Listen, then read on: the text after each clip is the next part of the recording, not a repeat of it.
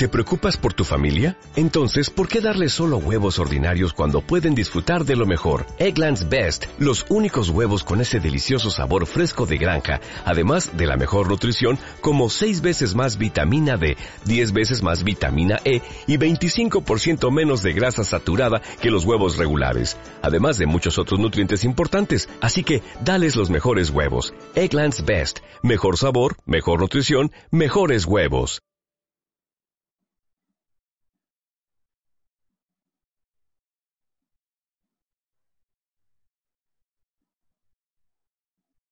Bueno, muy buenas tardes con todos quienes nos acompañan de esta plataforma Zoom y Facebook Live. Reciban la más cordial bienvenida por parte de quienes les hablan, David Salas Ledesma. Soy estudiante de la Facultad de Jurisprudencia y Ciencias Políticas de la Universidad Católica Santiago de Guayaquil. Hoy tengo el agrado de ser moderador en este séptimo foro jurídico académico eh, realizado por el Movimiento Político Estudiantil Verón 99 buscando permanentemente el bienestar estudiantil y, por supuesto, nuestra excelencia académica.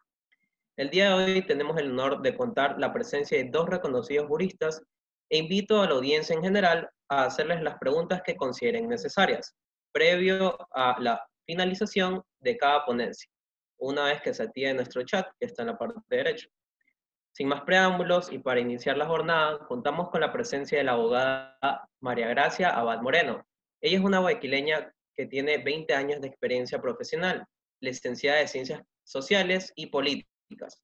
Ha desempeñado varios cargos en la empresa privada, así como en la función pública como secretaria particular del prefecto provincial del Guayas, en el gobierno del Guayas 2019-20, directora provincial de talento humano del gobierno provincial de Guayas 2019, directora distrital y articulación de territorio tipo A en la agencia de regularización y control para el control y mejoramiento de la sanidad animal, vegetal y inocuidad de los alimentos 2018-19. Bienvenida, abogada. María Gracia, muchas gracias por parte de nuestra invitación y gracias por habernos aceptado. Eh, a los estudiantes y a las personas que están participando, les recomiendo que por favor apaguen sus micrófonos, cualquier cosa. Y bueno, doctora, ¿cómo le va?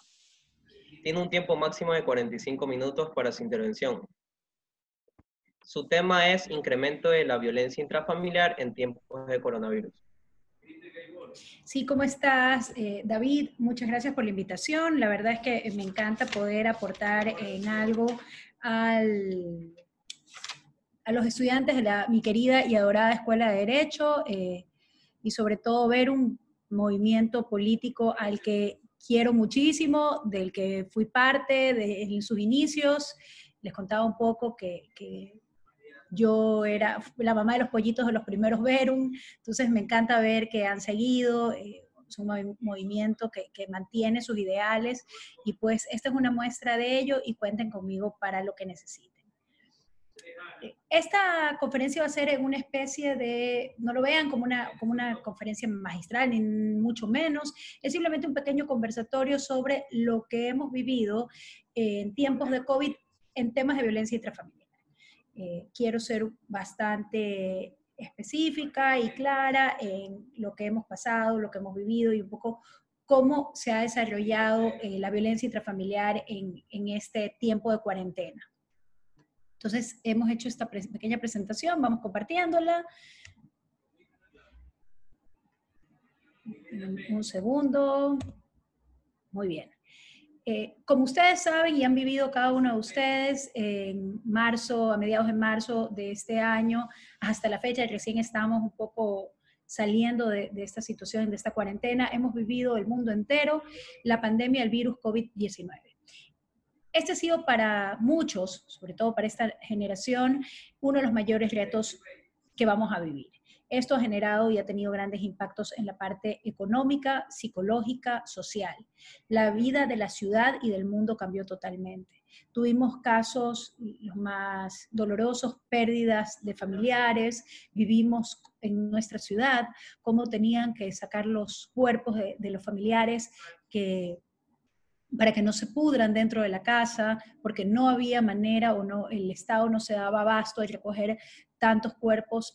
Eh, dentro de la ciudad y dentro del país. Sobre todo lo vimos en Guayaquil. Esto llevó evidentemente a procesos, a vivir momentos duros, emocionales, desde las pérdidas, a vivir también momentos profundos de angustia y de miedo por tener o, padecer la enfermedad o que una persona cercana a nosotros la padezca o este terror a que la enfermedad se acerque a nuestro hogar o enferme a uno de los nuestros y pues que finalmente muera en el mes de marzo, sobre todo las últimas semanas, eh, todos en la ciudad de Guayaquil tuvimos uno, dos o tres personas que morían a diario.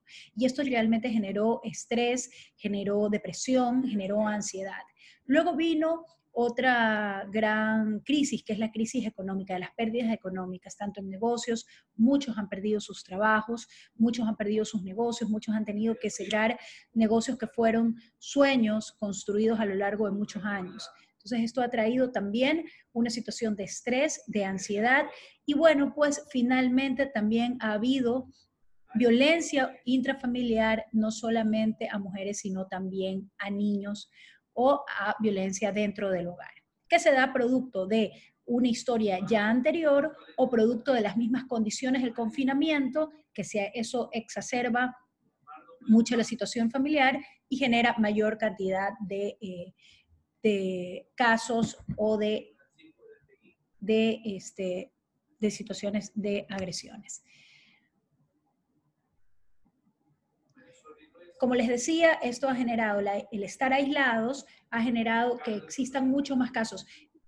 En Guayaquil, sobre todo, eh, existe un alto índice de la población que vive en viviendas no unifamiliares, sino multifamiliares. Y esto ha generado que muchas, que, la violencia, no solamente de agresión física, sino también sexual, se dé, que haya eh, mayor, hay mayor incidencia de eh, acciones o de ataques sexuales contra niños y contra mujeres en este especie de caldo de cultivo de tener encerrada a la familia que, este, que ha llevado a que las agresiones y los casos sumen. No necesariamente que se denuncien, pero sí que se sumen que por qué las mujeres estudiamos derecho. Esto aquí eh, lo traje porque recordaba a un profesor de hace muchos años, profesor de nuestra generación, eh, que nos decía que las mujeres iban a estudiar derecho para conseguir marido.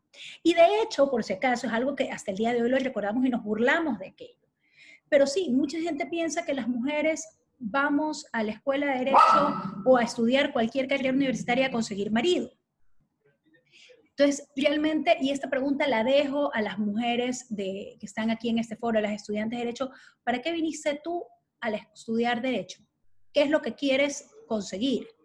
Entonces, me la pregunta me la hago yo, ¿para qué, por qué fui a estudiar Derecho? Bueno, yo estudié Derecho porque eh, era una carrera que, siempre me gustó, que estaba ahí. En realidad yo no estaba muy...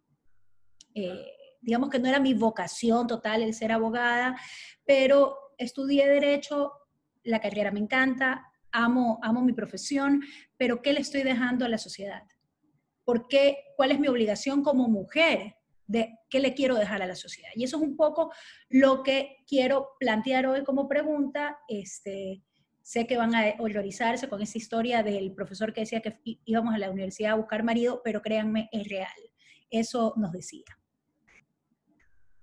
Entonces, aquí quiero mostrarles un poco los datos de lo que nos ha proporcionado la Fiscalía de cuáles en las unidades de, judiciales de violencia contra la mujer, cómo han estado los números. Si ustedes ven, llama la atención que en el mes de abril del año 2020 los números son bastante bajos, bajan drásticamente. Miren el gráfico de enero, abril, baja drásticamente. Y si ustedes comparan los números de marzo y abril del 2019 con relación a marzo y abril del 2020, los números del 2019 son muchísimo más altos. Ustedes me dirán, pero entonces no tiene sentido esta charla en la que usted nos está hablando de que los números han aumentado, que hay más casos. Sí, si ustedes ven aquí, los datos dicen que son menos, pero en realidad el asunto es que al vivir con el agresor y el estar 24/7 con el agresor, la denunciante no denuncia. No, no, no existen las denuncias. Entonces, esto aquí es una, una alerta de ver de que no solo que ha existido la agresión, sino que ha habido un bajo índice de denuncias, de que la, persona agredida no puede denunciar. Ahora, si ustedes ven los números en ya a mayo, se repuntan. ¿Por qué? Porque ya comienza a haber este, un poco más de salida, ya comienza la gente a salir más. El agresor no está en casa y ya puedo comenzar a hacer denuncias. Entonces, un poco eh, desde ahí les dejo esto para que ustedes vayan haciendo su propio análisis.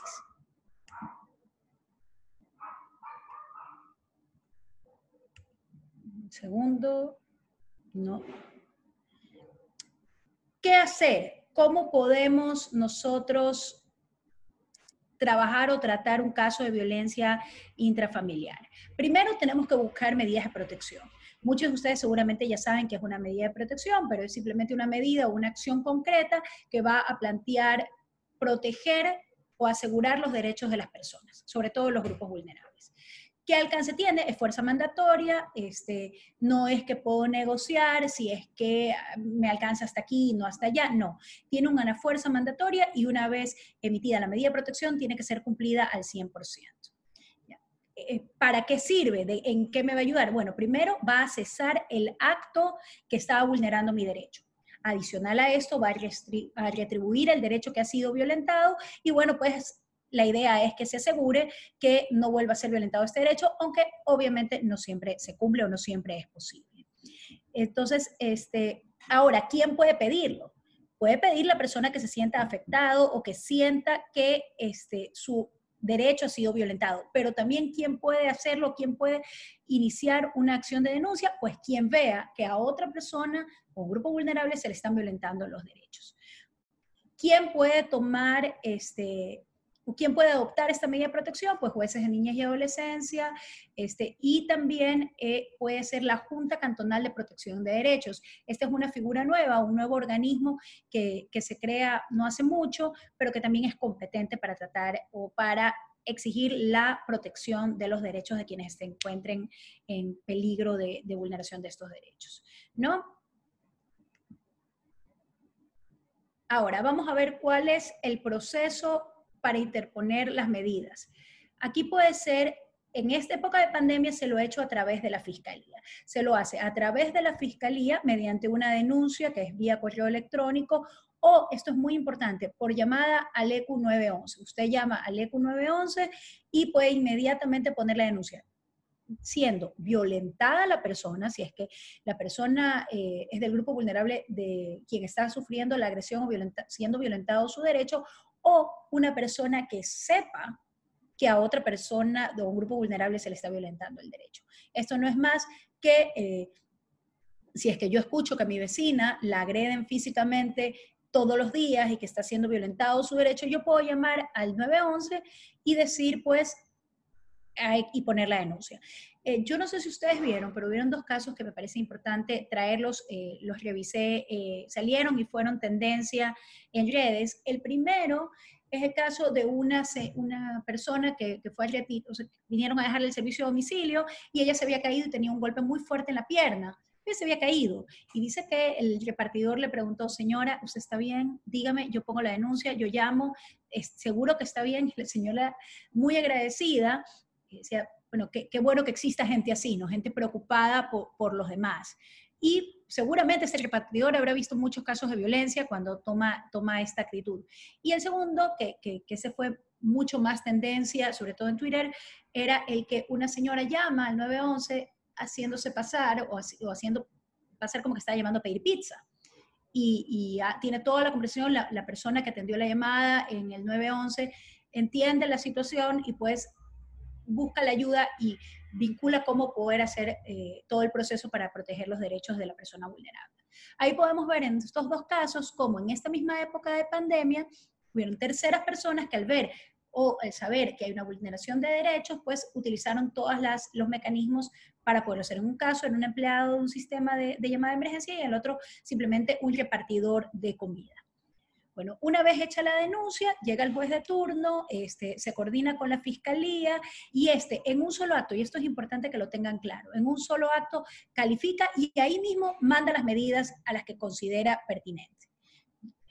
también pudiera ser el caso que eh, inadmita la, denuncia y este, por no creerse competente o, simplemente porque cree que no hay una denuncia eh, real o, o, concisa, ¿no? Este, una vez hecha esta denuncia, ¿qué pasa, qué, qué, pasa en, ojo, repito, esta aquí es en época de COVID, ¿no? Este es el proceso que se está tomando ahora en época de COVID. Bueno, luego de que es admitida la, la denuncia y que se toman las medidas, el secretario de envía y emite los oficios electrónicamente al juez.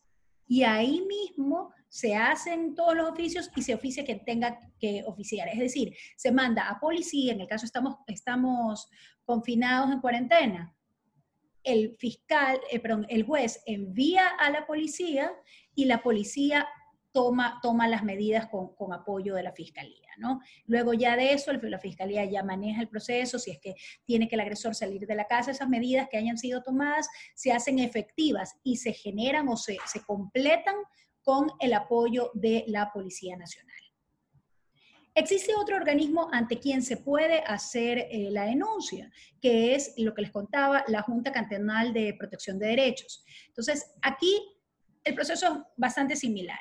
Se presenta la denuncia eh, ante la Junta Cantonal de Protección de Derechos, ellos hacen el análisis, se concede las medidas, la Junta remite al juez, quien es quien revoca o ratifica estas medidas, se envía nuevamente a la Fiscalía y a la Policía, pues en el caso de que haya delito medidas que, que tomar, y pues sí, sí, se sigue el, el proceso muy parecido al primero, simplemente hay un paso más que es la denuncia ante esta Junta Protectora de Derechos. Aquí les quiero dejar un, dato interesante y aquí ya vamos hacia otro, hacia otro tema, hacia otro tipo de abuso que hemos vivido eh, en época de cuarentena, que no necesariamente es violencia física o violencia psicológica. Este, quiero dejarles esa información. En el año 2012, el INEC hace un estudio sobre el hora de trabajo de la mujer. Y las mujeres, quiero que sepan, no sé si conocen este dato, pero es muy interesante, trabajamos 17 horas con 42 minutos más que los hombres a la semana. Esto, este, ojo, esto eh, le destina o, o, le lleva a tener al, al, país como un Producto Interno Bruto de casi 20 millones de dólares adicionales. Entonces, es, es un dato interesante, porque aquí podemos ver que las mujeres aportamos más a la economía del país por la cantidad de horas trabajadas. También es importante, y, quiero señalar, que las mujeres normalmente, eh, al ser cuidadoras, y esta es una realidad que, es, que se dio aquí, voy, voy un poco a, a parar lo que la, la pasada de las diapositivas, las mujeres al, ser cuidadoras de naturaleza, por nuestra naturaleza, al estar eh, en el hogar, al, ser miembros activos del desarrollo del hogar, en esta época de cuarentena hemos tenido que teletrabajar, ser amas de casa, cocineras, limpiar la casa, ser profesoras de nuestros hijos que han iniciado una modalidad de estudio a distancia y, y diferente y necesitan más este, nuestro apoyo. Entonces, las horas de trabajo de las mujeres han aumentado muchísimo. Y el no tener el apoyo suficiente de nuestras familias en casa es otra manera de violencia o de agresión. Este, si ustedes ven a un análisis en sus propias casas, cuánto la madre trabaja, pasa teletrabajando, siendo maestra, siendo este, cuidadora, porque si el hijo se enferma, ¿quién es la primera persona que va a ir a, cuidar al hijo? Es la mamá. Y es la mamá porque también viene parte de la naturaleza. Cuando uno está enfermo quiere que su mamá lo cuide. Entonces la mamá está cuidando a la persona enferma, cocinando, limpiando la casa, lavando la ropa, teletrabajando y siendo profesora de los chicos. Entonces eh, hay un poco, se ve esta diferencia de, justicia y nos toca hacer este trabajo también desde casa. También les decía que al ser nosotras también es importante eh, ser cuidadoras, es importante que conozcan que las primeras en la línea de acción en la cuarentena, las primeras personas eh, que, que, están en la primera línea de, riesgo sanitario y de control de crisis sanitaria son las mujeres. Según un estudio del INE, que del año 2018, el 60% de personal médico o personal de salud del Ecuador son mujeres. de los 37.930 médicos generales que existen al año 2018, 18.970 son mujeres.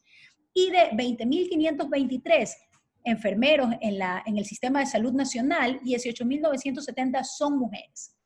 Es decir, que somos las mujeres las que estamos en primera línea de acción. Somos las mujeres las que estamos más, corremos más peligro ante el contagio.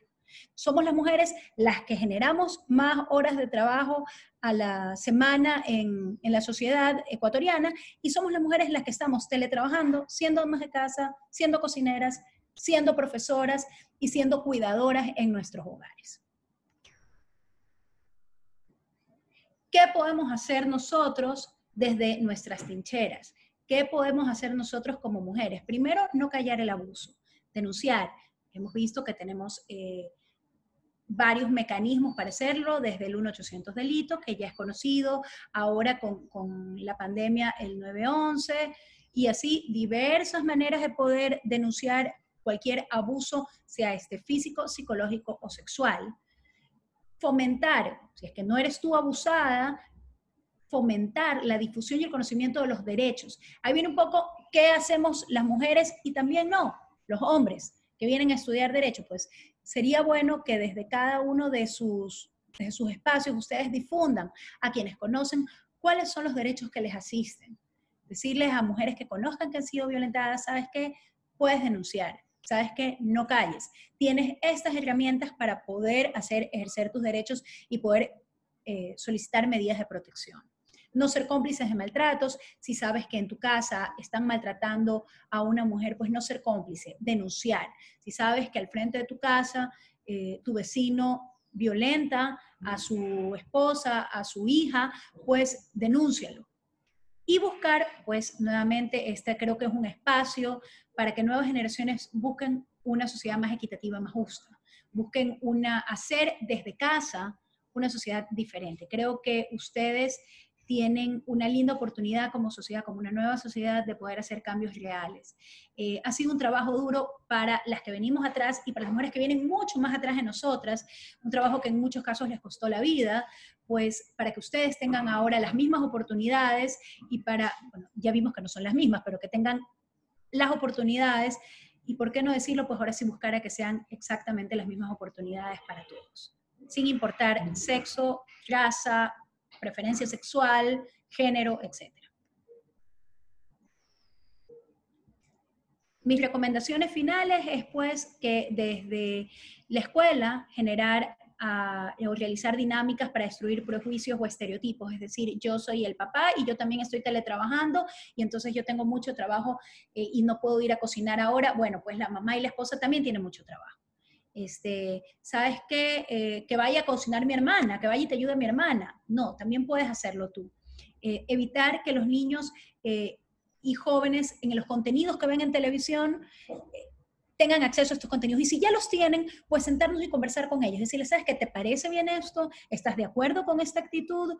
¿O qué, qué, qué planteas tú? Y plantear una, una especie de conciencia, plantear una especie de análisis de lo que estamos viendo y de lo que estamos consumiendo.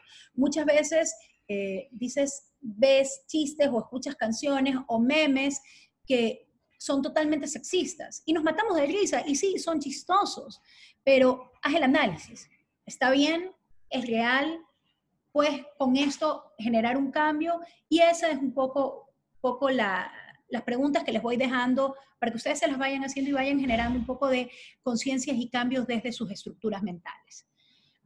También, eh, como una recomendación final, pues generar medidas educativas desde el hogar, es decir, desde nuestra casa, plantear, y no solo mujeres, hombres también, plantear a nuestros hijos igualdad en género, preferencias sexuales, razas y demás, ser tolerantes y entender las necesidades del otro, vernos como seres humanos y hacer juntos un equipo y ser juntos coayudadores en el hogar, porque finalmente la familia la componemos todos, padres, madres, hijos y todos los agentes que componen una familia.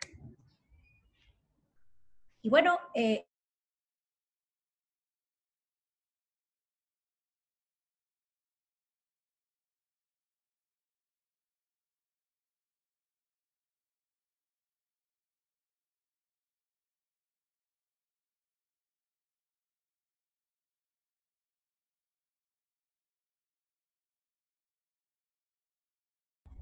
no Sí. sé, en algún- Al parecer han hackeado la, la cuenta, pero chévere, tenemos harta, harta, bastante presencia hasta de hackers internacionales. ¿no viste? Anonymous, no me digas que se ha unido Anonymous. Pues sí, parece. David Salas, ¿estás? O Ivana. Mande, hola. Eh, no sé si tienen preguntas.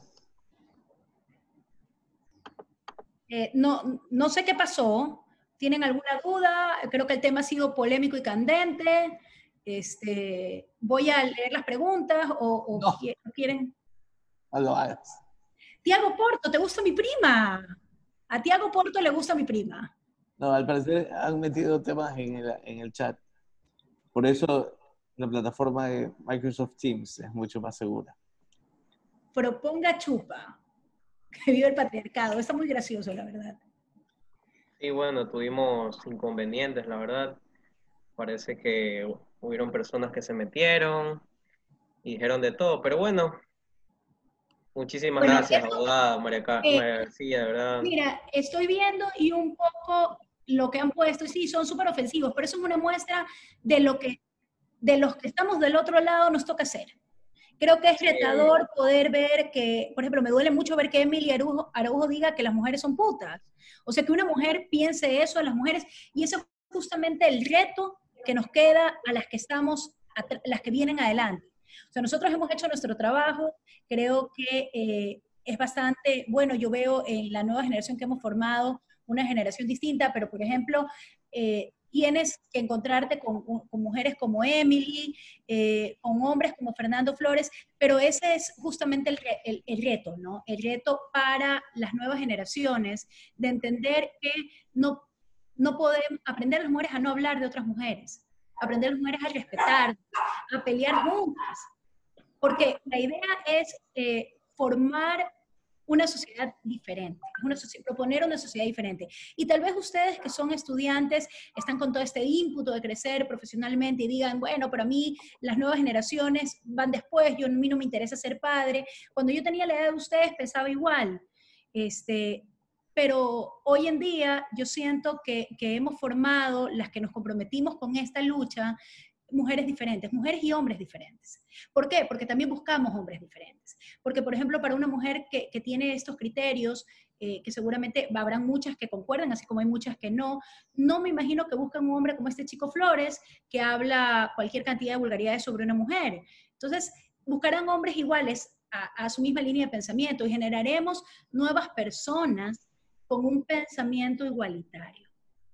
Entonces, esa es la búsqueda. Yo les decía, esta es una, charla poco técnica porque el COVID ya pronto se va a abrir y el procedimiento no va a ser el mismo, pero sí es una especie de conversatorio donde podamos ver que el mundo es momento de cambiar el mundo, que es cambiar, momento de cambiar nuestra sociedad. Y, en buena hora que ha pasado esto de tanta gente que insulta, que habla idioteces, que, que busca mermar a la charla, más bien eso nos muestra que todavía hay mucho que hacer. Y por ejemplo, aquí alguien dice, el feminismo es igual entre hombre y mujer, eh, no mujer nada más puta. Primero, no, él no conoce mi historial como para que esté dándome calificativos. Y segundo, sí, sí pienso yo que el hombre y la mujer es igual. Y así como respetamos y buscamos respetar a la mujer, también hay que respetar al hombre. Y en eso es un hilo muy fino y qué bueno que, dentro de todo eso se pueda sacar. Eh, el feminismo per se, el feminismo real, no busca ser superiores que un hombre, busca la igualdad. Busca la igualdad de seres humanos, de personas. Y, en eso también tenemos que propiciar. Si sabemos, y este caso es mucho menos, sobre todo en una sociedad como la que vivimos, pero hay casos en que hay hombres maltratados y que no lo hablan por vergüenza, porque el machismo también ha obligado a que los hombres tengan que tener una vida sexual mucho más temprana que una mujer, tengan que eh, aguantar eh, gritos o insultos, porque él es el macho, pues él no puede ser violentado. Entonces, eso también nos toca cambiarlo. Esta es otra perspectiva de cómo cambiar nuestra sociedad. Entonces, al ser nosotros estudiantes de derecho, que es una carrera netamente social, no debemos de enfrascarnos solamente en el cumplimiento de la ley, sino también en el desarrollar una nueva sociedad que prospere a un mejor mundo. Entonces, eh, yo tengo, y, un poco desde mi experiencia, eh, tú contaste un poquito de mi vida profesional, pero realmente ha sido lo último. Yo tengo 12 años haciendo recursos humanos y trabajando en programas de responsabilidad social. No, no, no, no, no funjo de abogadas hace mucho.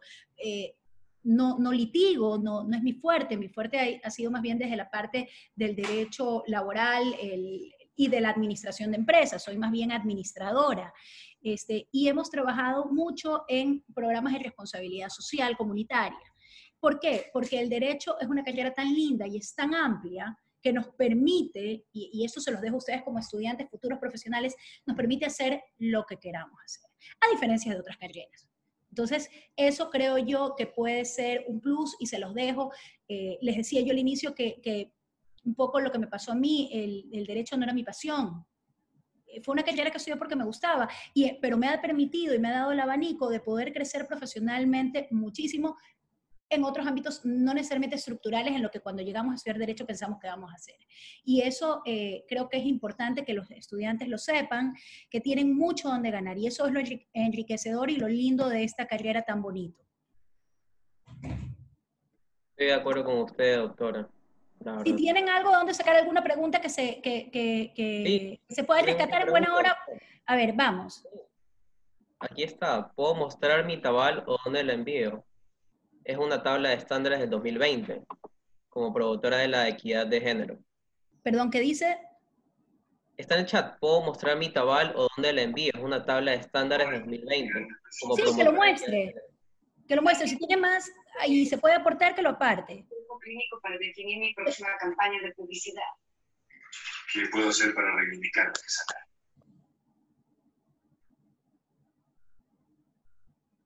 Dice que no la deja poder compartir.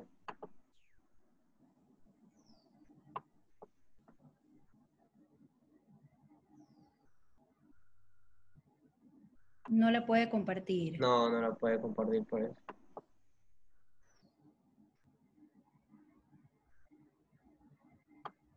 Pero bueno, eh, si tienen alguna otra pregunta, alguien más, o si desea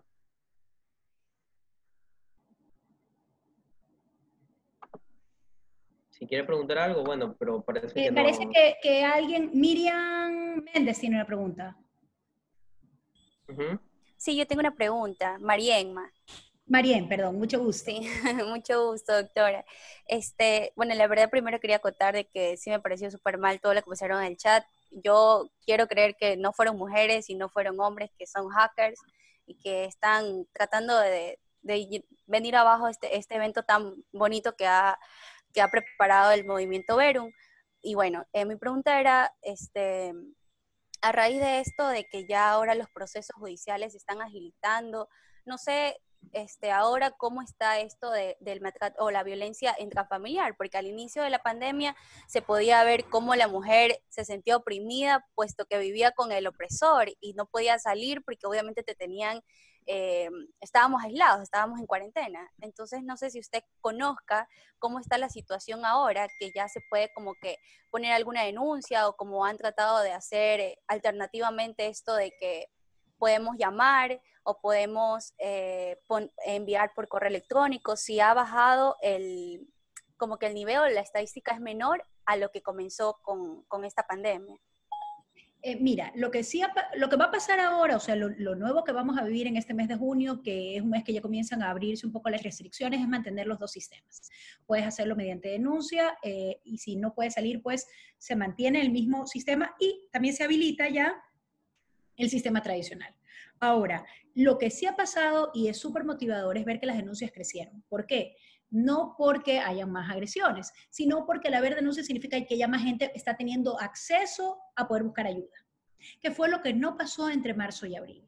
Esos son los datos alarmantes. Lo que no pasó en marzo y abril. Ahora, hay que ver qué, se da o, tenemos que estar atentos y esperar a ver qué pasa en los datos de eh, violencia sexual intrafamiliar, que eso sí no hay mayor, mayor casos, no han habido mayores casos, que eso asusta más. Significa que no han podido ni decir. Porque claro, en el caso de una violación tienes que hacer además una serie de exámenes que, y peritajes que al no poder salir es imposible, ¿no? Entonces, pero de momento eh, la se van a mantener los dos sistemas por lo que tengo conocimiento. Esperemos una vez más que eh, se mantenga que la situación más bien este, se dé para que más gente pueda hablar. Y que la idea, lo ideal de esto, y esto un poco lo dejo aquí, lo que pasa con la violencia de género es más o menos lo que vivimos con los muertos de COVID. Según el gobierno, tenemos 3.800 muertos más o menos y 38.000 casos. Todos sabemos que no es así. Todos sabemos que son muchísimos más, pero no se tienen datos reales. Es lo mismo que pasa con la violencia de género. Se dice que tenemos alrededor de las tablas que vieron, pero esos no son los datos reales. Tengo, tengo unos datos de, este, de que, y aunque pensarían ustedes que tal vez en Guayaquil, al ser un sector más popular y que la situación económica fue más abrupta y que vivimos más desastres, eh, en el mes del 12 de marzo al 11 de abril tuvimos 6.819 llamadas al ECU a nivel nacional, ¿no? Al ECU 911 a nivel nacional, aproximadamente 235 llamadas diarias de emergencias y el este, 30.9% eran llamadas desde Guayaquil y el 24.3% llamadas desde la ciudad de Quito. Un poco para tener claro cómo se manejaron los datos en, en, esos meses. Eso de ahí nos dice que la tendencia es a la alta. Hay que ver qué pasa y, y ya tendremos este, más datos finalmente, pero eh, hay que ir viendo, ¿no? De momento sí les digo que el procedimiento se van a mantener los dos.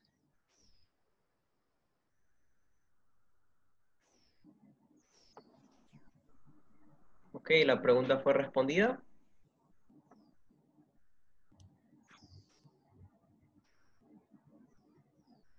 Bueno, parece que sí. Bueno, doctora, muchísimas gracias. Disculpo por lo que pasó. La verdad es que no contamos con esto, bastantes personas entraron y tomaron parte del chat, pero bueno. Bueno, pero sí es la política universitaria, veo que en eso sí no han cambiado mucho. Sí. Eh, este, en tal caso, a los amigos lexistas les mando un saludo cariñoso. Este, no, no creo, no creo. Eh, pudo, haber sido otras personas que se tuvieron que haber metido algún link, ni idea. Eh, están hackeando varias cosas ahora mismo. Usted sabe cómo está, pero bueno, eh, muchísimas gracias, doctora. No, un abrazo a todos y, sí, ojalá que, haya sido parte de una, de querer, querer molestar nada más y que no realmente no hayan personas que tengan ese pensamiento. Y si no, chicos, les digo, vemos, veo que no hemos avanzado nada. Parece que mi círculo pequeñito eh, o el círculo de personas con las que trabajo se ha... Pensé que habíamos tenido un cambio en las, en las nuevas generaciones, pero bueno, esperemos que sean mínimos y les deseo todos el éxito. Eh, chicas, una vez más, siempre recuerden por qué entraron a estudiar Derecho, que nada les quite ni, las calles y, chicos, a ustedes pues sean compañeros de equipo en esta sociedad para buscar una sociedad más justa, más humana, más equitativa y sobre todo más igualitaria. Les mando un abrazo y un abrazo. Muchísimas gracias, verdad, doctora. Gracias. Bueno, para finalizar con nuestro séptimo foro, tenemos el honor de contar con la ponencia del doctor Andrés Icaza, eh, profesor de muchos de los compañeros aquí presentes, es abogado de la Universidad Católica de Santiago de Guayaquil, doctor en jurisprudencia con 20 años de experiencia profesional, máster en administración de empresas y especialista en negociaciones comerciales, en administración de empresas y especialista en negociaciones internacionales, catedrático de Derecho Civil eh, de propiedad intelectual y varios programas de maestrías de la Universidad Católica de Santiago de Guayaquil. Gracias, doctor, por estar el día de hoy con nosotros. Le concedo la palabra. Hola, hola chicos, ¿cómo están? Veo que ha sido bastante divertida las conferencias, ha tenido bastante participación por parte de algunos hackers. No creo que ninguno sea estudiante de la universidad ni la carrera de Derecho, ni de ningún bando, ni de ningún lado.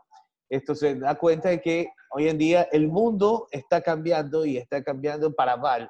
Vemos las cosas que están sucediendo en Estados Unidos, vemos las cosas que están sucediendo en el mundo entero y vemos que necesita de personas buenas, necesitan de gente que haga cambios sustanciales a lo largo del mundo. Entonces, eh, tenemos mucho trabajo todavía por hacer, chicos. Hay mucho trabajo por hacer. Vemos que hay gente que en vez de contribuir a cosas positivas, como lo es esta charla, que por cierto los felicito por la organización, vemos que han estado también en expectativas de hacer daño. Pero eso también es bueno porque algo de información positiva les va a quedar. Entonces, algo de lo que hemos escuchado, hemos hablado, les va a quedar de lo positivo. Entonces, a nosotros no nos hace absolutamente nada todo lo que puedan escribir, los videos que puedan pasar, las cosas que puedan decir. Nosotros, al contrario, somos abogados, futuros abogados, algunos de ustedes, todos ustedes, y vamos a ver cómo eh, sacamos el mejor provecho para esto. Ahora bien, mi tema es totalmente diferente al de la doctora María Gracia Abad, quien habló sobre un tema bastante interesante, sobre el tema que ha estado atacando a la ciudadanía a nivel mundial, porque esto ha sido una afectación a nivel mundial debido a, la violencia intrafamiliar durante esta época de pandemia. Sin embargo, vamos a ver otro aspecto de el COVID. ¿Qué es lo que va a suceder después? Vemos que hay muchos países, hay muchas universidades, hay muchas eh, empresas que están trabajando hoy en día por el desarrollo de una nueva vacuna. ¿ya? Pero están trabajando por el desarrollo de una nueva vacuna para dar solución a esta enfermedad, a este problema eminente que tenemos como universo, en la cual todos nos encontramos involucrados, en todos nos encontramos afectados. Toda la humanidad en este momento se encuentra afectada por una gran pandemia, la cual está matando muchísima gente y que todavía, si bien es cierto, ya sentimos que los niveles han bajado, vemos que en otras ciudades crece y vemos que posiblemente existan rebrotes. Es decir, que todavía la solución al problema no está dada.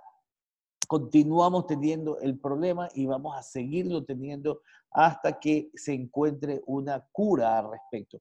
Pero vamos analizando qué sucede a lo largo del tiempo cuando se desarrollan los medicamentos o las curas al respecto. Como ustedes saben, algunos son alumnos míos, todavía no hemos visto el tema en, en, materia de propiedad intelectual dentro de, la, dentro de integración, eso lo veremos en el segundo parcial. Pero la propiedad intelectual es una protección que se le da a las creaciones del intelecto humano todas las invenciones, todas las obras de arte, los derechos, las marcas, los diseños, se encuentran protegidos con propiedad intelectual. Hay una figura de la propiedad intelectual que protege a las invenciones, protege las invenciones, las cosas que se desarrollan para dar una solución a un problema eminente. Eso se llama patentes. Esa protección se llama patente. La protección que se le da a una, a una producto que resulta de la solución de un problema eminente, que es una invención. ¿Okay?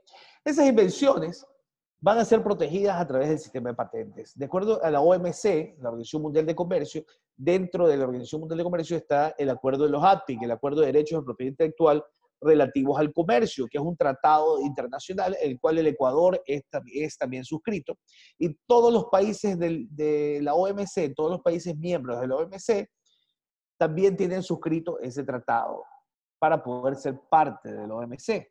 Ese tratado es el tratado en materia de propiedad intelectual. Es decir, todos los países de la OMC deben de tener normas similares en materia de propiedad intelectual, porque todos suscribimos el mismo acuerdo. Ese acuerdo da las normas mínimas en materia de propiedad intelectual. ¿Ok? Entonces, ¿Qué fue lo que sucedió? Esto desde el año 96, cuando se inició, pasó de la OMC, de la, del GATT, esto ya lo vimos con mis alumnos de integración, cuando pasamos del GATT a la OMC, se suscribió este acuerdo que era un punto nuevo en el comercio mundial, que era la propiedad intelectual. Entonces, la propiedad intelectual pasó a formar parte del sistema mundial de comercio. Entonces, en el sistema mundial de comercio también se protege la propiedad intelectual. ¿Pero por qué? Porque hoy en día, como les he dicho también a mis alumnos, ya no se vende productos, ahora lo que se vende es propiedad intelectual. Los países, las empresas, lo que están interesadas en vender es propiedad intelectual, creaciones del intelecto humano. Pero aquí vino otro problema. Antes, los medicamentos, antes del OMC, los medicamentos no se encontraban protegidos con patente. La medicina, por el hecho de ser un producto sensible, no se consideraba que podría ser protegido con patente. ¿Pero por qué? Porque la propiedad intelectual lo que concede son derechos de exclusividad, derechos de exclusiva. Es decir, que un producto en el momento en que se encuentra protegido con propiedad intelectual, lo que va a hacer el titular de esos derechos es prohibir a terceros que lo utilicen. Y los países consideraban que los medicamentos, por ser el hecho de ser productos extremadamente sensibles, no podían ser protegidos a través de patentes. Porque en el momento en que se le concedía el monopolio o la, exclusividad a una empresa, ese producto iba a, prohibir el acceso de esa persona al medicamento. Y los medicamentos, al ser un producto que decide entre la vida o la muerte de una persona, iba a ocasionar que las personas no puedan tener atención a su enfermedad. Sin embargo, al suscribir el OMC, al suscribir el acuerdo de los ADPIC, se establece que es necesario proteger en todos los campos de la tecnología. Es decir, los medicamentos obligatoriamente también debían ser protegidos a través del sistema de patente. Entonces, todos los países que no protegían a través de patente, a partir de la OMC, a partir de la suscripción del acuerdo de los ATPIC, ya se vieron obligados a proteger en, en sus países, dentro de su legislación, proteger los medicamentos a través del sistema de patentes. ¿Ok? Pero ¿qué da la protección del sistema de patentes? las patentes le dan una protección al medicamento, al principio activo, durante 20 años. Desde el momento en que se presenta la solicitud hasta 20 años, le da un derecho de exclusividad al producto. Es decir, si un laboratorio una empresa hoy en día encuentra y desarrolla la vacuna contra el COVID-19, va a tener una protección de patentes sobre esa vacuna por 20 años. Imagínense ustedes. Qué lindo negocio.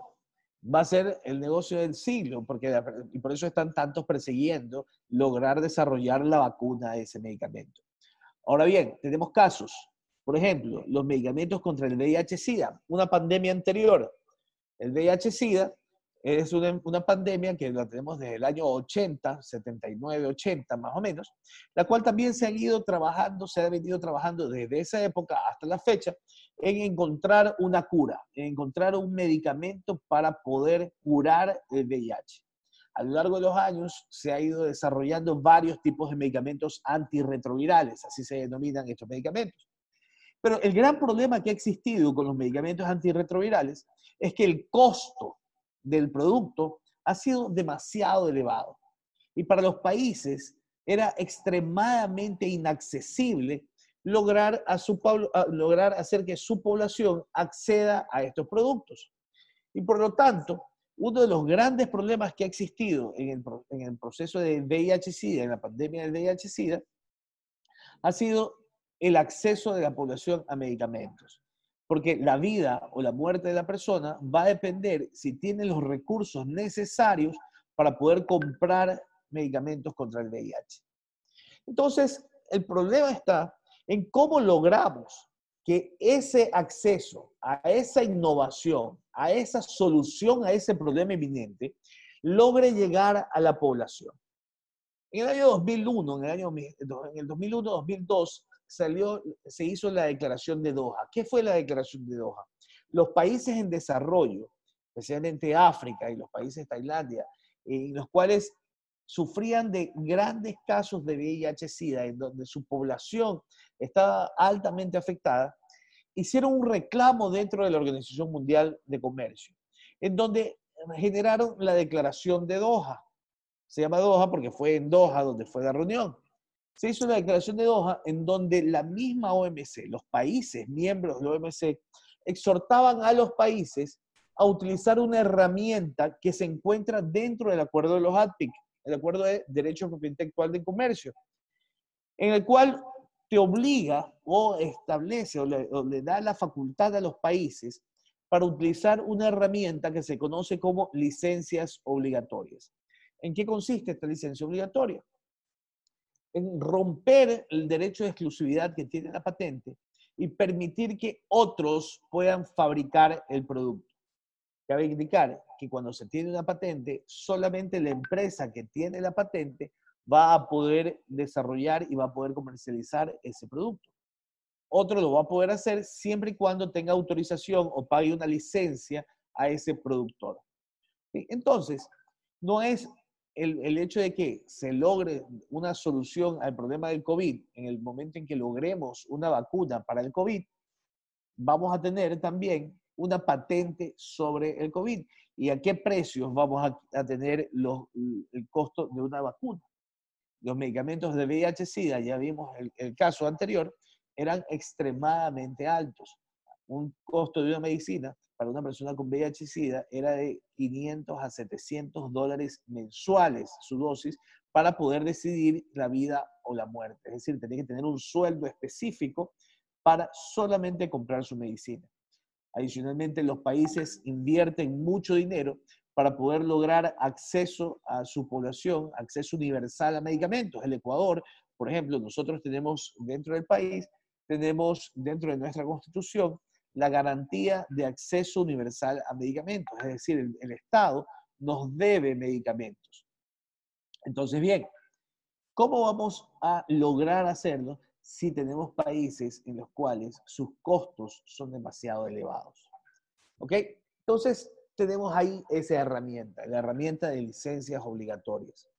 La herramienta de licencias obligatorias es una herramienta que permite generar nuevos competidores al producto y logra que se generen otros productores una vez que se desarrolle el producto. Pero ahí va a decir el inventor, el desarrollador, ¿qué va a pasar con todo el esfuerzo y dinero que nosotros hemos invertido para poder desarrollar la vacuna contra el COVID?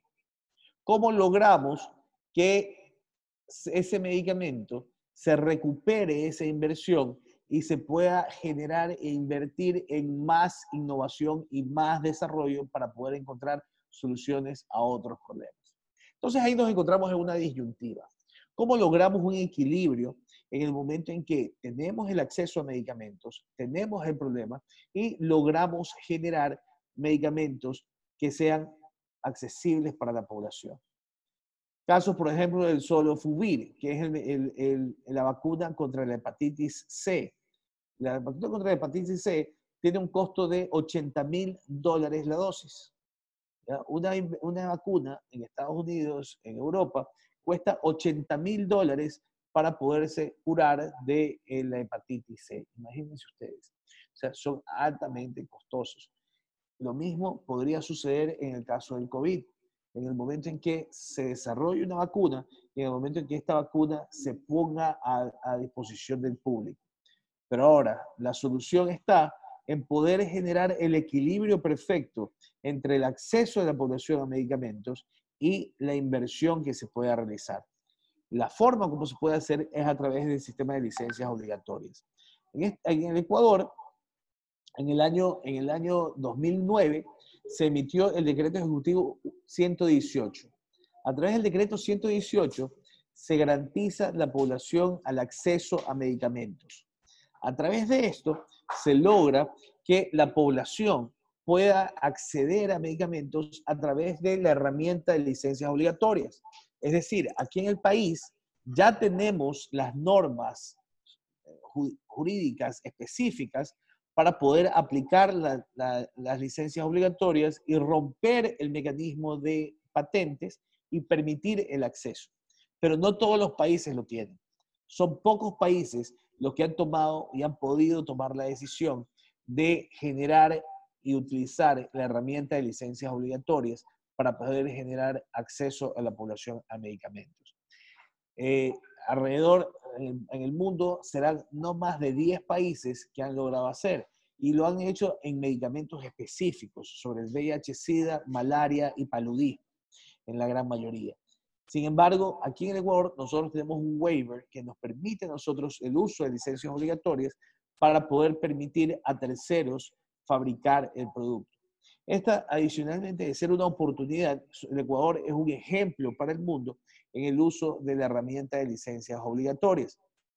Adicionalmente a esto, lo que va a suceder es que en el mundo entero, en el momento en que salga una licencia, un, medicamento para la cura contra el COVID-19 o una vacuna contra el COVID-19, lo primero que va a suceder es que se va a emitir o se debería emitir licencias obligatorias para que todo el mundo la pueda producir y que el sistema de recuperación de la inversión sea a través de un modelo de negocios diferente y no sea el mismo modelo de negocio que se ha venido utilizando a lo largo de los años para recuperar la inversión en medicamentos.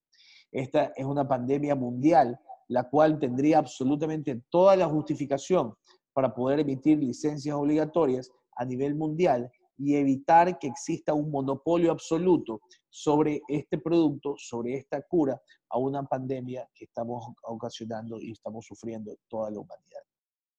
Entonces, quisiera abrir el foro a preguntas, en caso de que tengan alguna pregunta al respecto, y poder eh, analizar cuáles son las dudas que ustedes tengan sobre el uso de esta herramienta, de este sistema de licencias obligatorias a nivel nacional y a nivel mundial. Bueno, muchísimas gracias, estimado doctor, por su ilustre participación, como siempre. Es importante estar al día con todos estos conocimientos y es una valiosa información, doctor. Muchísimas gracias. Procedo a abrir el foro de preguntas para el doctor Icaso.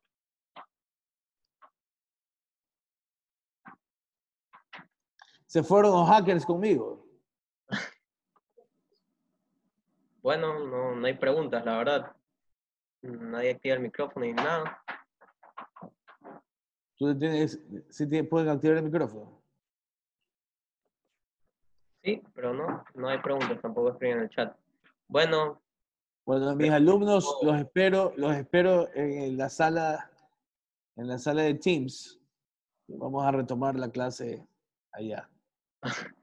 Bueno, muchísimas gracias a quienes nos acompañaron el día de hoy. Bueno, un total agradecimiento, doctor, para usted eh, y también para la abogada María Gracia, Abad, y les agradecemos a todos quienes nos acompañaron el día de hoy.